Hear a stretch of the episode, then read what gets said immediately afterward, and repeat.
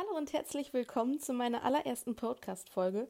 Ich freue mich mega, dass ihr bei mir gelandet seid und ehrlich gesagt bin ich aber auch etwas aufgeregt, da es eine ziemlich ungewohnte Situation ist, mit seinem Handy im Büro zu sitzen und eine Sprachaufnahme in diesem Umfang aufzunehmen. In meinen Folgen soll es jetzt aber gar nicht nur um mich gehen, sondern eigentlich hauptsächlich um euch, wie ihr aus meinen Erfahrungen profitieren könnt und den einen oder anderen Tipp und Trick für eure Fotos anwenden könnt. Und ich würde sagen, wir legen auch direkt los mit dem Grundlegenden der Fotografie. Und zwar braucht jeder, der ein Foto machen möchte, natürlich eine Kamera. Erstmal vorab ähm, muss ich euch leider etwas enttäuschen, denn viele fragen mich immer, boah, geile Fotos, was benutzt du für eine Kamera und was für ein Objektiv, damit man so ein cooles Foto hinbekommt. Ja, also die Kamera ist zwar das Grundlegende der Fotografie, aber ich finde noch mit das Unbedeutendste, ähm, da es einfach auswechselbar ist und es überhaupt nicht auf die Kamera ankommt, sondern ähm, man selber macht ja immer noch das Foto. Ich habe ähm, leider auch oft äh, miterleben müssen, wie Leute, die halt wirklich extrem wenig sich mit der Fotografie beschäftigt haben, ähm, lieber das Geld in teures Equipment ähm, investiert haben, als in vielleicht einen Workshop oder, naja, man muss ja auch nicht immer da direkt so viel Geld investieren. Es reicht ja schon, sich einfach ein paar YouTube-Videos anzuschauen und einfach dran zu bleiben und es einfach zu lernen. Und ich denke, wenn man da jetzt gerade anfängt, braucht man keine Kamera für 5.000, 6.000 Euro da reicht auf jeden Fall ein günstiges Modell, wo man ähm, Zeit, und ISO erstmal einstellen kann. Das reicht völlig aus für jeden, der anfängt und damit kann man auch super Ergebnisse erzielen. Das Problem ist nämlich häufig, ähm, dass derjenige, der sich nicht so viel mit der Fotografie beschäftigt hat und sich dann direkt so eine teure Kamera kauft, ähm, gar nicht den Unterschied so richtig zu spüren bekommt, was denn diese gute Kamera oder diese teure Kamera eigentlich alles kann, weil er sie gar nicht bedienen kann. Von daher macht es für mich wenig Sinn. Deshalb tut euch selbst den Gefallen und investiert nicht in teures Equipment am Anfang, sondern investiert lieber an ähm, Wissen und an Infos und Input, was das, was die Fotografie betrifft da lieber ein bisschen lernen, ein bisschen sicherer werden, viel ausprobieren. Geht einfach raus in den Wald oder schnappt euch eine Freundin oder euren Hund, euer, euren Hamster, euren Goldfisch, völlig egal. Macht einfach und denkt nicht, okay, wenn ich jetzt eine teure Kamera habe, die mehr kostet, dann werden die Bilder auch besser. Mm -mm, so ist es leider nicht. Aber kommen wir nun zu meinem Equipment. Und zwar habe ich die Canon 6D und die habe ich vor circa zweieinhalb Jahren äh, für 1300 Euro gekauft, neu. Die gibt es aber mittlerweile und auch gerade gebraucht schon äh, viel, viel günstiger zu kaufen. Für mich war einfach, ja, der Preis der größte Vorteil. Man fängt gerade an, man möchte nicht zu viel investieren und ähm, trotzdem aber eine vernünftige Kamera haben. Und da ist diese Kamera einfach perfekt. Was ähm, mich noch ähm, dazu bewegt hat, diese zu kaufen, war halt einfach die Größe und das Gewicht. Die 5D Mark III zum Beispiel wiegt einfach viel, viel mehr. Und wenn ich teilweise acht bis zehn oder zwölf Stunden auf einer Hochzeit bin und ähm, die ganze Zeit die Kamera tragen muss mit eventuell noch einem relativ schweren Objektiv, dann merkt man schon auf jeden Fall den Unterschied. Und da ich so kleine zierliche Hände habe, habe ich mich ähm, bewusst für, die, äh, für diese Kamera entschieden, neben dem preislichen Aspekt.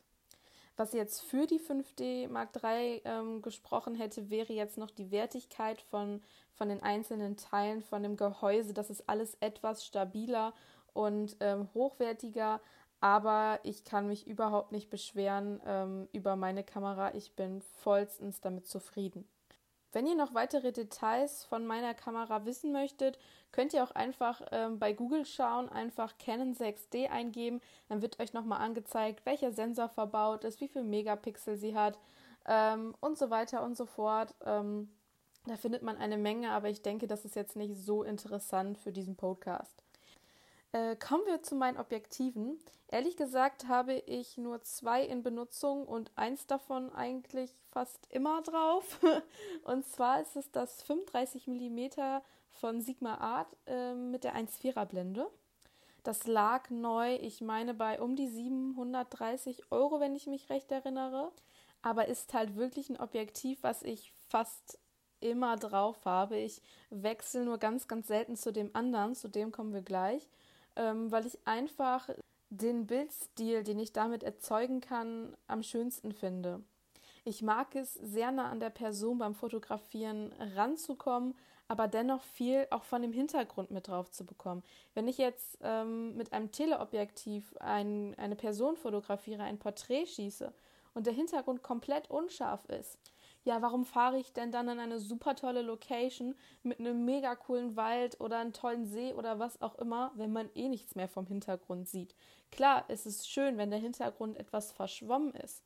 Wenn man mit 1,4 fotografiert, ist er das auch, aber man erkennt immer noch was mit, ne, mit einem super Teleobjektiv, ähm, naja, meiner Meinung nach ist es alles ein bisschen zu matschig für meinen Stil jetzt. Es gibt natürlich Fotografen, die machen das nur und das ist auch deren Stil und es ist auch gut so, wie es ist. Aber für mich und für meinen Teil mag ich auf jeden Fall es lieber mit Weitwinkelobjektiven Porträts zu schießen.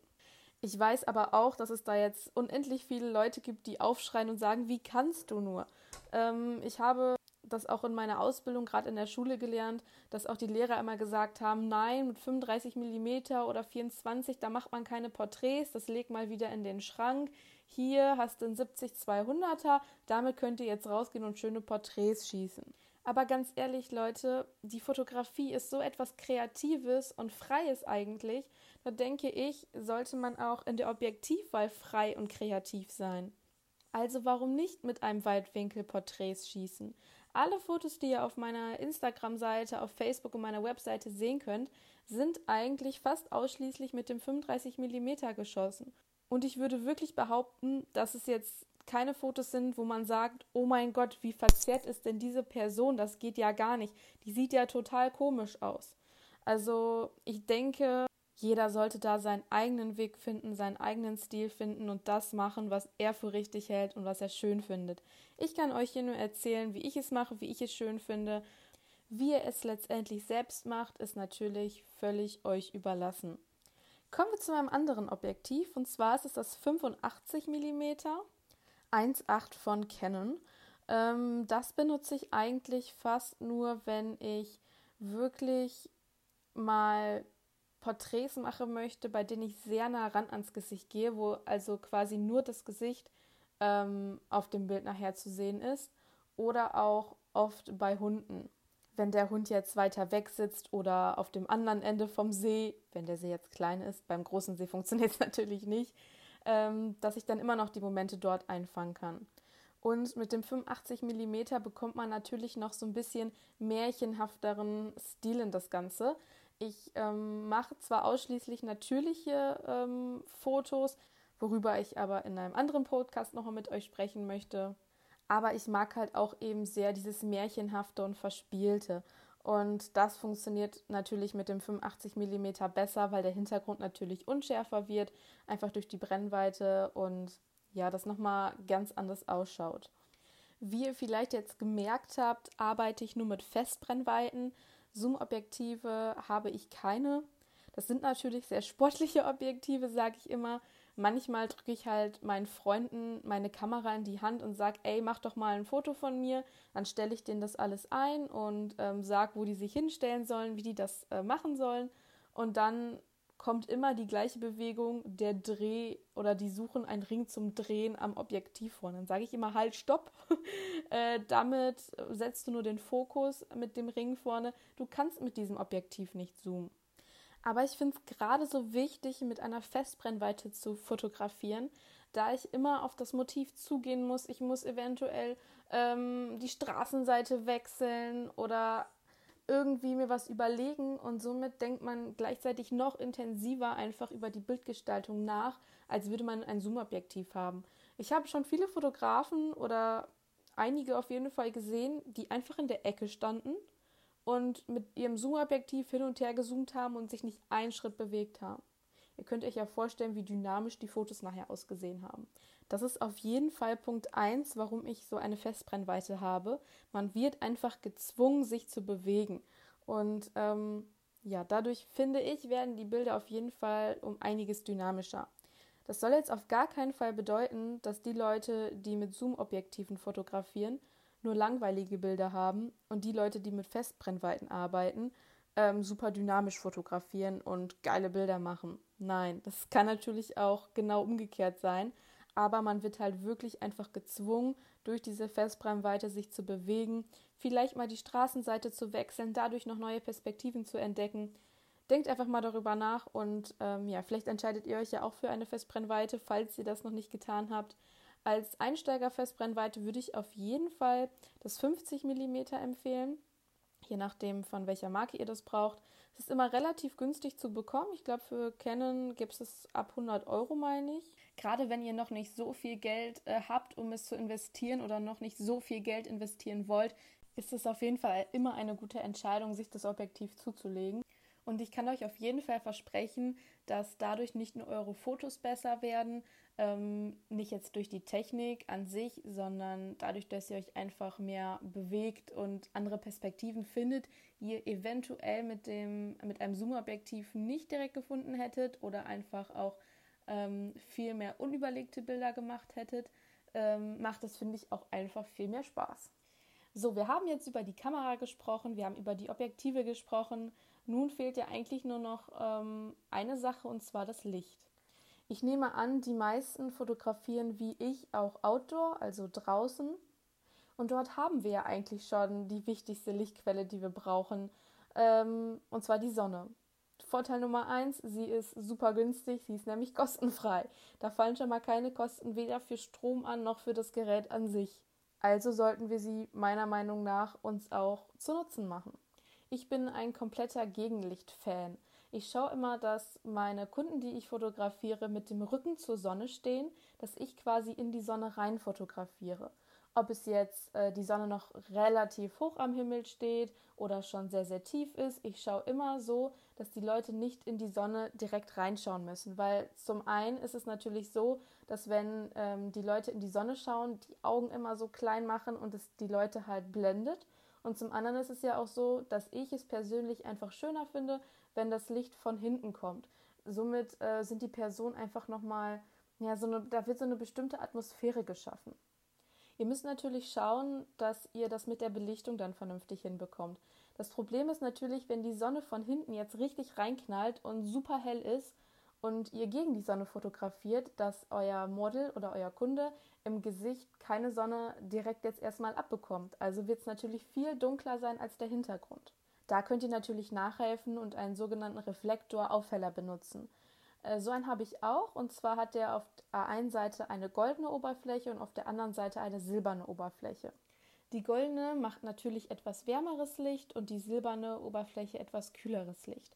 Aber dazu werde ich auf jeden Fall noch ein YouTube-Video drehen, wie ihr genau sehen könnt, wie man das anwendet und wann man es am besten anwendet.